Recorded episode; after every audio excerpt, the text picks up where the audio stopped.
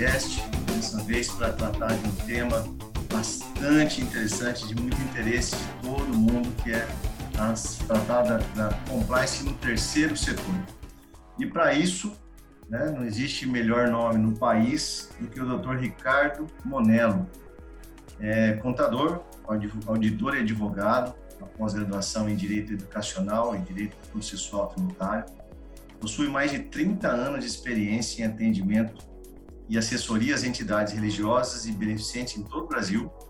Ele é membro da Advocacia Monelo, sócio fundador da Audisa, editor e colunista da revista Filantropia, membro da Comissão de Direito do Terceiro Setor da Ordem dos Advogados do Brasil, da Regional é, da OAB de São Paulo, professor de Direito e Contabilidade do Terceiro Setor e diretor de Assuntos Legislativos e do Trabalho da FENACOM, diretor do Instituto FENACOM, membro da diretoria da Associação das Empresas Serviços Contábeis São Paulo, a ESCOM, professor voluntário no curso de formação de gestores da ONG Parceiros Voluntários, palestrantes em cursos, eventos, treinamentos por todo o país.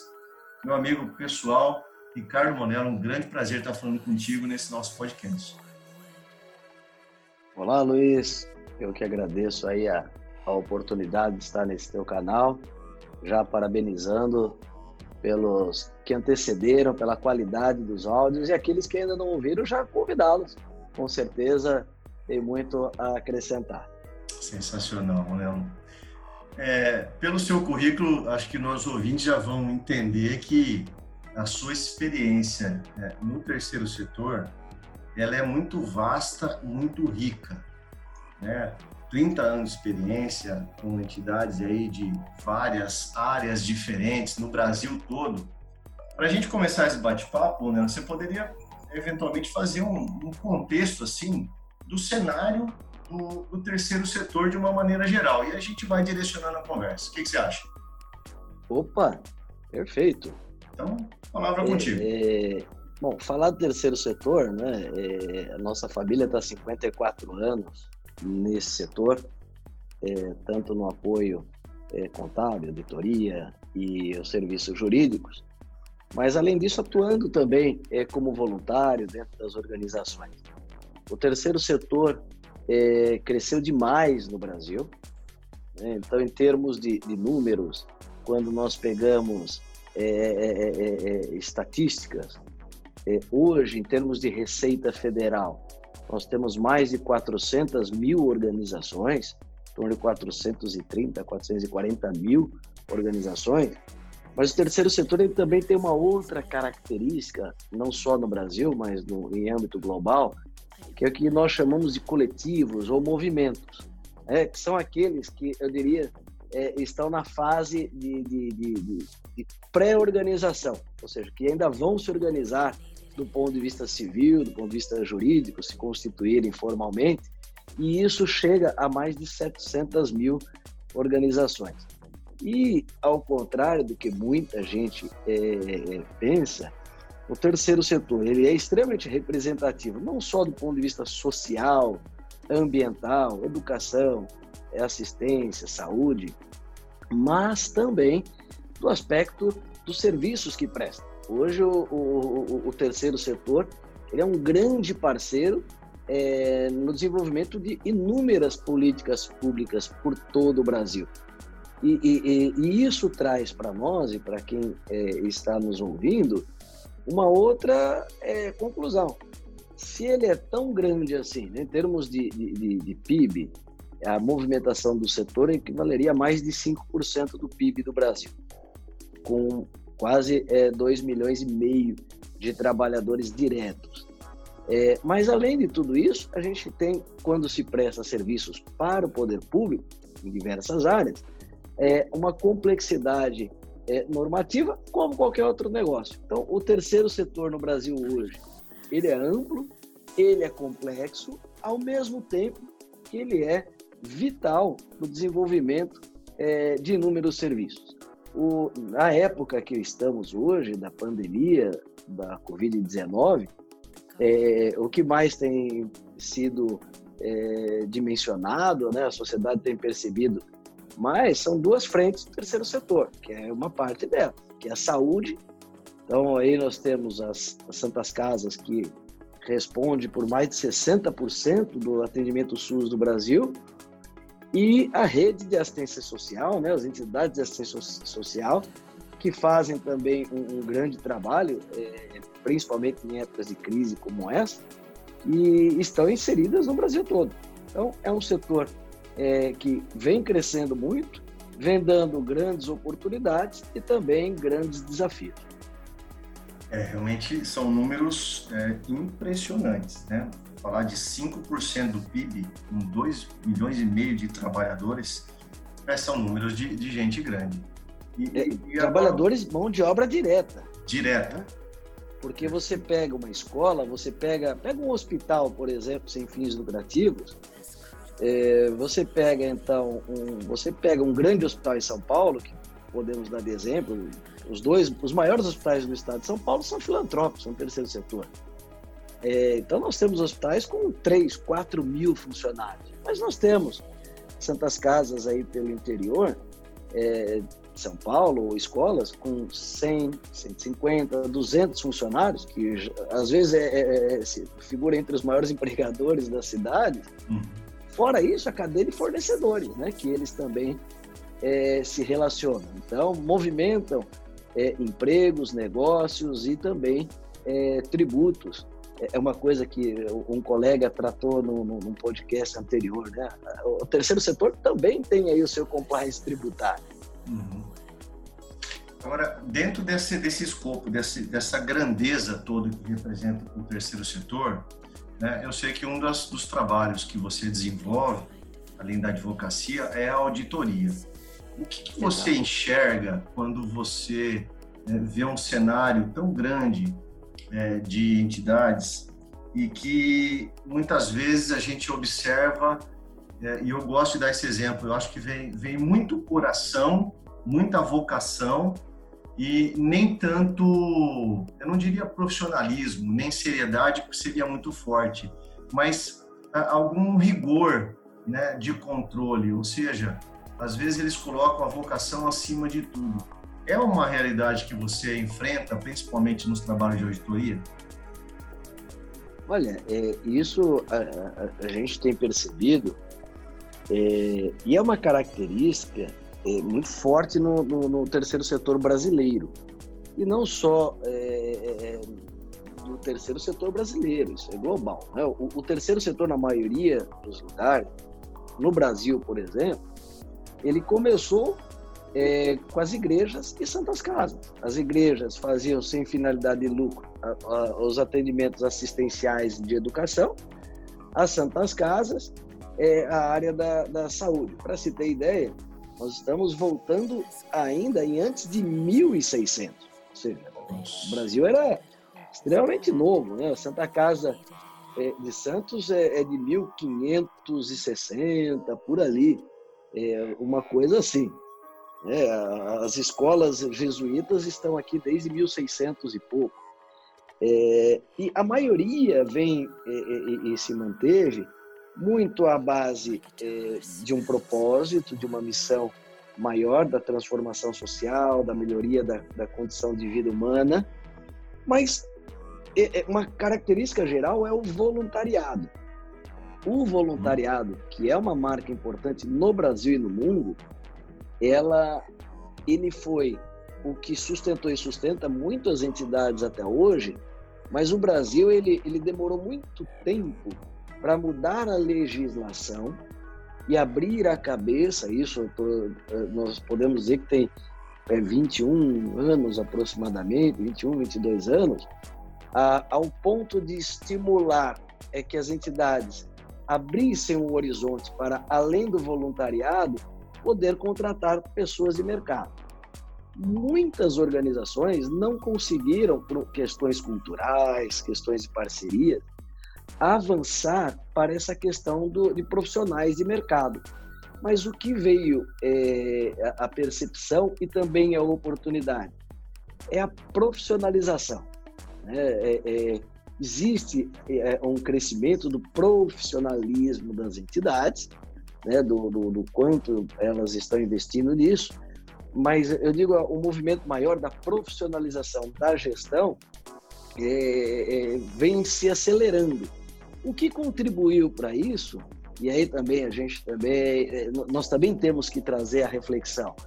É, por muitos anos as pessoas se engajavam em uma causa, cediam o seu nome e, e seu tempo, é, mas não tinham preocupações com a, além do participar das atividades institucionais de tempos para cá, Luiz, que as pessoas é, e o próprio é, o controle externo, o próprio, os próprios órgãos de arrecadação, fiscalização, começaram a cobrar mais é, atuação. Ou seja, você mesmo sendo voluntário, se você se compromete a ser dirigente de uma entidade, que o faça da melhor forma possível. E, uhum. e, e, tem até um, um, um, um histórico, né? O, o, o, Supremo Tribunal Federal, muitos anos, julgando uma, uma questão tributária das entidades, é, é, ele colocou, olha, é, a entidade, mesmo que sem a finalidade lucrativa, ela tem que ter uma gestão que não permita que ela pague um tributo se ela tem o direito de não pagar o tributo. Ou seja, uhum. o, o dirigente tem a obrigação de exercer o direito da isenção ou da imunidade tributária. No, na seara trabalhista, o que veio acontecendo? É, inúmeros dirigentes que entravam voluntariamente começaram a ser responsabilizados, principalmente na esfera trabalhista. Tivemos até um caso muito emblemático em Osasco, é, que o, o, o, no acordo, na sentença, é, é, está ali colocado, né? falando uma linguagem menos técnica, é que pouco importa se a entidade não tem a finalidade lucrativa. O que importa é que os dirigentes têm que cumprir a lei. É, não pode, uhum. sob o manto de não ter uma imunidade, de ter uma imunidade ou ter uma finalidade social, servir de pretexto para não cumprir uma legislação. O que isso traz? Eu digo que isso são marcos é, é, é no terceiro setor. Por quê? é, você, de uma hora para outra, é, é para outra, se depara com aquela situação: olha, eu vou fazer o bem, mas eu tenho que fazer bem feito. Eu uhum. vou fazer o bem, mas eu tenho obrigações. Né? É, é, é, mais ou menos, eu monto uma escola, eu não posso ensinar qualquer coisa. Eu tenho uma grade, é, uhum. um conteúdo mínimo, eu tenho regras. E, e, então, o voluntariado ainda continua forte, mas a percepção da responsabilidade ela aumentou e a imputação de responsabilidade também. E isso fez com que o movimento de profissionalizar a gestão é, é, é aumentasse. E aí entrou um trabalho que a gente percebe na auditoria. A auditoria, não só no terceiro setor, ela muitas vezes ela deriva de uma obrigação. Ou alguém é obrigado por estatuto, ou por contrato, ou por lei, ou por um parceiro. Então, no terceiro setor, é, também se desenvolveu muito a cultura de auditoria, vem se desenvolvendo, embora o Brasil é um dos países, é, pela riqueza que somos, pela economia que temos, muito bem pouco auditado, né? pouquíssimo auditado, a gente perde para países muito menores. É, mas a, o aumento da auditoria e o que ela propicia de uma integridade contábil é, também fez com que houvesse uma mudança na gestão contábil, financeira, a própria governança das entidades. Então, aquilo que ainda hoje é um movimento das médias e grandes organizações começa a ecoar é, para as pequenas é, é essa questão de controle, transparência, auditagem e governança. É, eu vejo, eu vejo nessa sua fala que realmente a gente passa por um processo, mas a, a que realmente é um caminho sem volta, né? É essa necessidade de profissionalização, até por conta das grandes regulações e eu diria também por conta da capacidade e de penetração dos órgãos fiscalizadores, né? Não só tributários, trabalhistas, né, que realmente eles têm uma, uma, uma, agressividade, podemos chamar assim, que ela vem é, crescendo ano a ano. Mas eu queria fazer uma, uma, uma observação é, e ouvir a sua opinião sobre essa observação. Né? Uma, é, você falou muito de entidades é, do terceiro setor que estão atuando na área da saúde. e você tocou no ponto do voluntariado. É, eu já vi situações de entidades que então têm esses trabalhos voluntários na área da saúde, mas aí que entram é, talvez aquelas que precisam rumar para o profissionalismo e que sequer têm algum tipo de documento com esse voluntário que vai fazer um atendimento médico, um atendimento odontológico.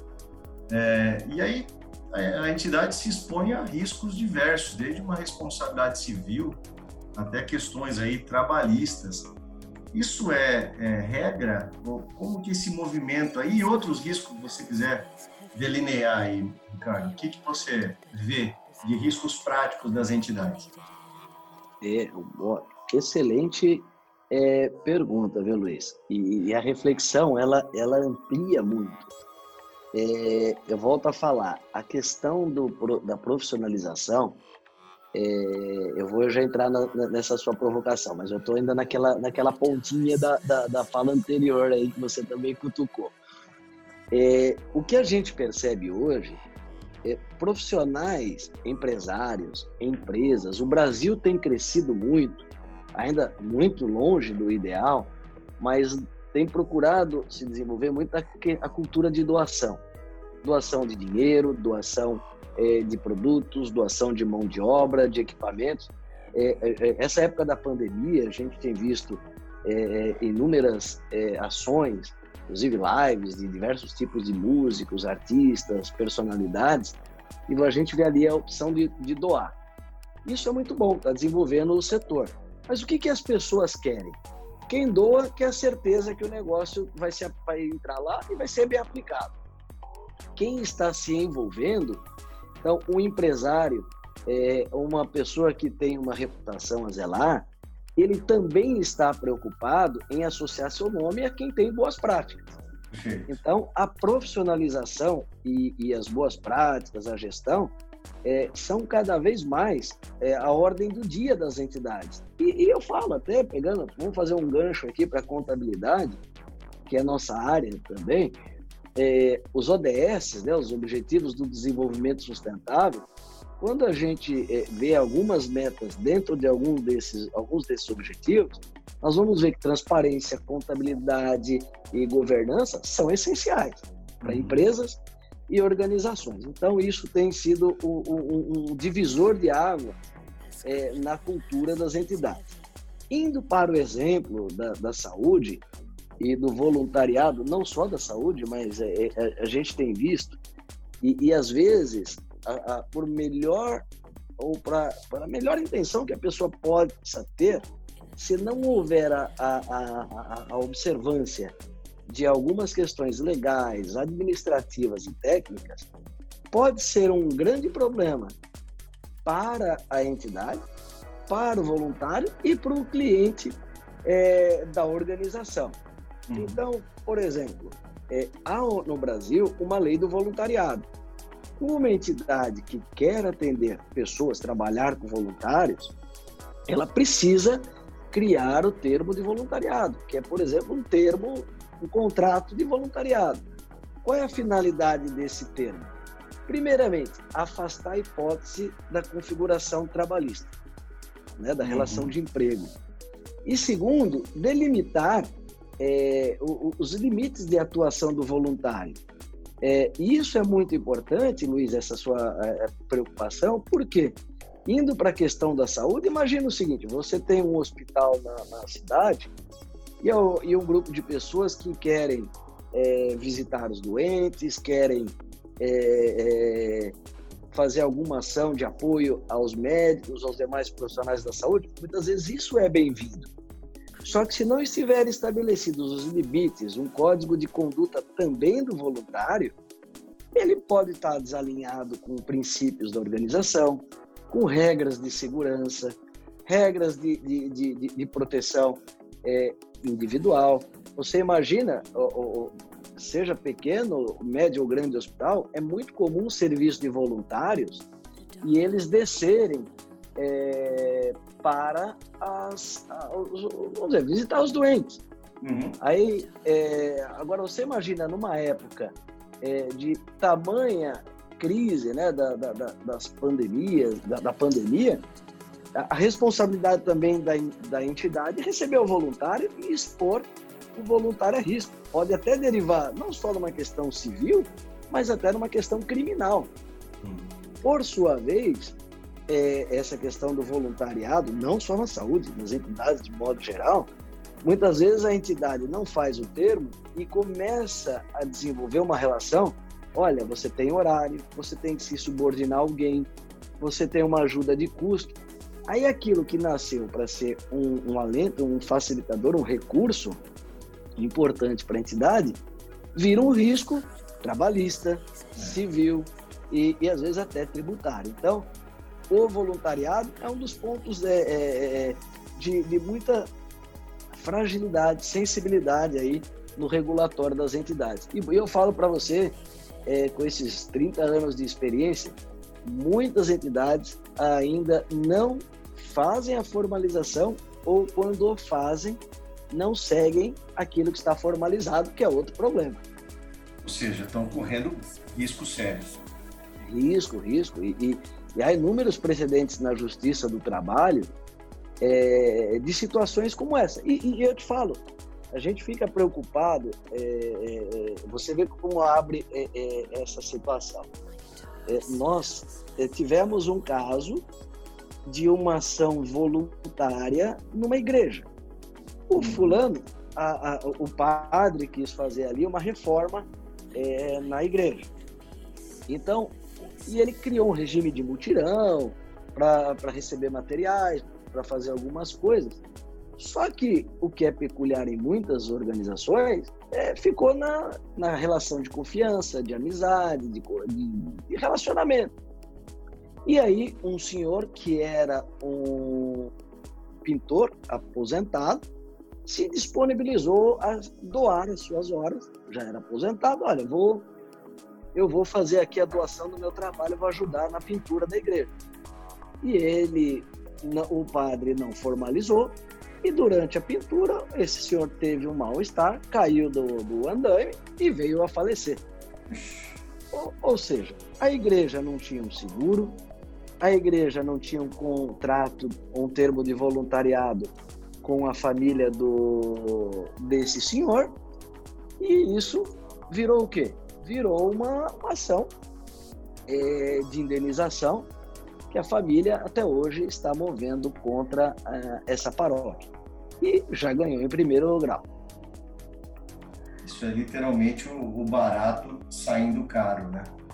Exatamente. Onde a gente vê a gente vê a, a, ausência aí de mecanismo de integridade, que eu já vou engatar a pergunta.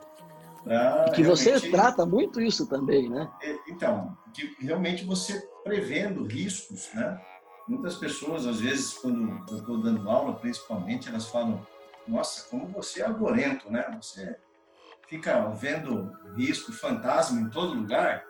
Eu até brinco com as pessoas. Eu sou aquele menininho do filme do Sexto Sentido, que ele diz lá que eu vejo pessoas mortas, né? Quando? Em todo o tempo. Eu já sou daquele que eu vejo riscos em todo o tempo. Então, o trabalho completo de você olhar riscos, né, em, em qualquer lugar que eles estejam, e, e não é para você ter um mau agouro, né? Já que está falando em igreja, aí não é nada disso, mas para realmente blindar de problemas como esse. Ah, mas nunca aconteceu aqui, mas pode acontecer. E aí eu já engato muita a pergunta. gente pensa assim. E muita Exato. gente pensa assim, ah, nunca aconteceu. Ah, é pela obra de Deus, ou é, é. é por uma obra é nobre, é, por mais nobre que seja, existe uma regulação. Sim, e existem riscos envolvidos, né? E aí eu te Muito. pergunto, né, pegando um gancho em tudo, todo isso que está falando, é, como que você vê esses mecanismos de integridade, né, a importância do compliance para as entidades do terceiro setor?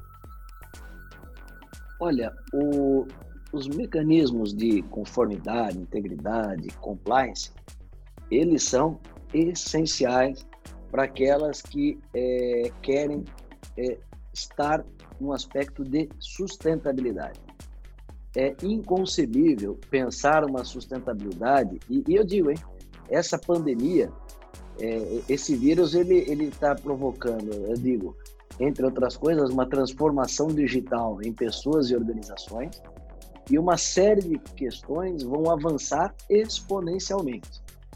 E, e essa questão da integridade, da conformidade, é, vai ser ainda vital, porque mais vital, porque os recursos, é, alguns tipos de recursos vão permanecer ou vão a, a, adotar uma proporção ainda de maior escassez. Uhum. Então, aqueles que terão é, estarão mais preparados no sentido da governança, das boas práticas, da conformidade, eles vão se diferenciar, eles vão competir é, é cada vez mais entre eles. E o terceiro setor competindo, inclusive, com o próprio segundo setor, o setor empresarial, que também tem iniciativas sociais. Ocorre que a, o desafio para as nossas entidades do terceiro setor, ao falar de compliance, é desmistificar, traduzir isso, e aí eu, eu, eu menciono o seu trabalho, Luiz, a, a, a forma é, objetiva, a forma simples, a forma prática como você é, consegue é, não só apresentar nas suas palestras, mas é, no, no, trabalho que você desenvolve, é, assim realizar, ou seja, de modo muito prático, é, vai ser um grande é, aspecto para que as entidades tenham a aderência a, a, a essa situação. Quando nós saímos, vamos além do compliance, indo para a integridade, é, muitas das nossas organizações, Brasil afora hoje, é, vão aumentar as possibilidades de contratações do poder público e tem que estar preparadas, porque no regulatório local, municipal ou estadual, já temos diversos exemplos é, é de, de, de, governos que estão exigindo é, programas de integridade. Uhum. Ou seja, indo a, a, muito além do, do, do, do, próprio compliance.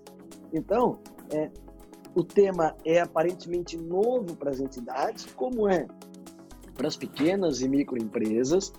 É, muitas vezes é, não está sendo priorizado, mas o que eu vejo, e, e, e acho que isso é um dado importante, aquelas que estão implantando paulatinamente, planejadamente, envolvendo as pessoas, as próprias organizações, é, com certeza já estão indo para um patamar é, diferenciado. Por quê? Ao implantar programas como esse, é uma revisitação da própria entidade, né? dos processos, dos procedimentos, e isso naturalmente gera economia, gera segurança, gera novas oportunidades.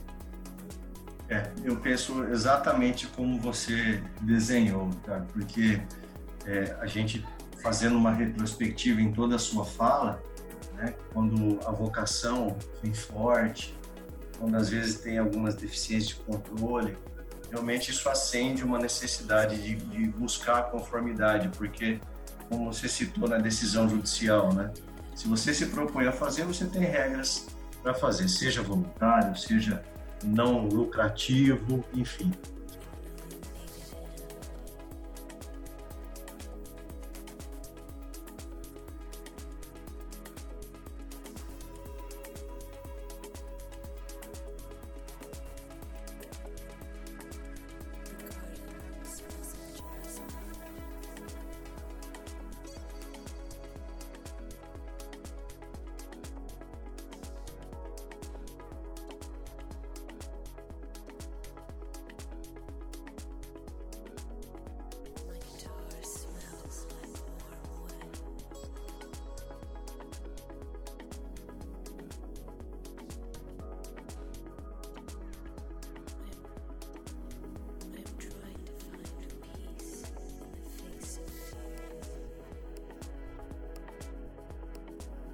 Como toda conversa boa passa rápido e a gente propôs aí fazer esses podcasts no máximo em 30 minutos, partindo para as considerações finais, quais são as suas conclusões, já vista né, todo esse cenário que a gente falou de risco, dessas questões trabalhistas, né, dessa própria decisão que você citou agora há pouco, que a entidade tem que se propor a fazer bem feito, né? Como que a gente pode amarrar toda essa nossa conversa, Ricardo? Olha, Luiz, é, mais uma vez eu quero é, te parabenizar por abordar esse tema é, que você sempre com muito brilhantismo trata, é, não só para as empresas, mas também para o terceiro setor. e, e, e de propiciar essa reflexão. as entidades têm no programa de integridade ou no próprio compliance uma importante oportunidade do seu aprimoramento, do seu desenvolvimento. O, mais do que estar em conformidade com as normas, está em conformidade com o que ela se propôs, a partir do seu próprio estatuto. Então, as decisões judiciais, como essa que eu mencionei do Supremo, que exige uma conformidade de um lado tributária do outro lado é, contábil, é uma parte, ou seja, que vai envolver algumas é, normas contábeis, legais, específicas.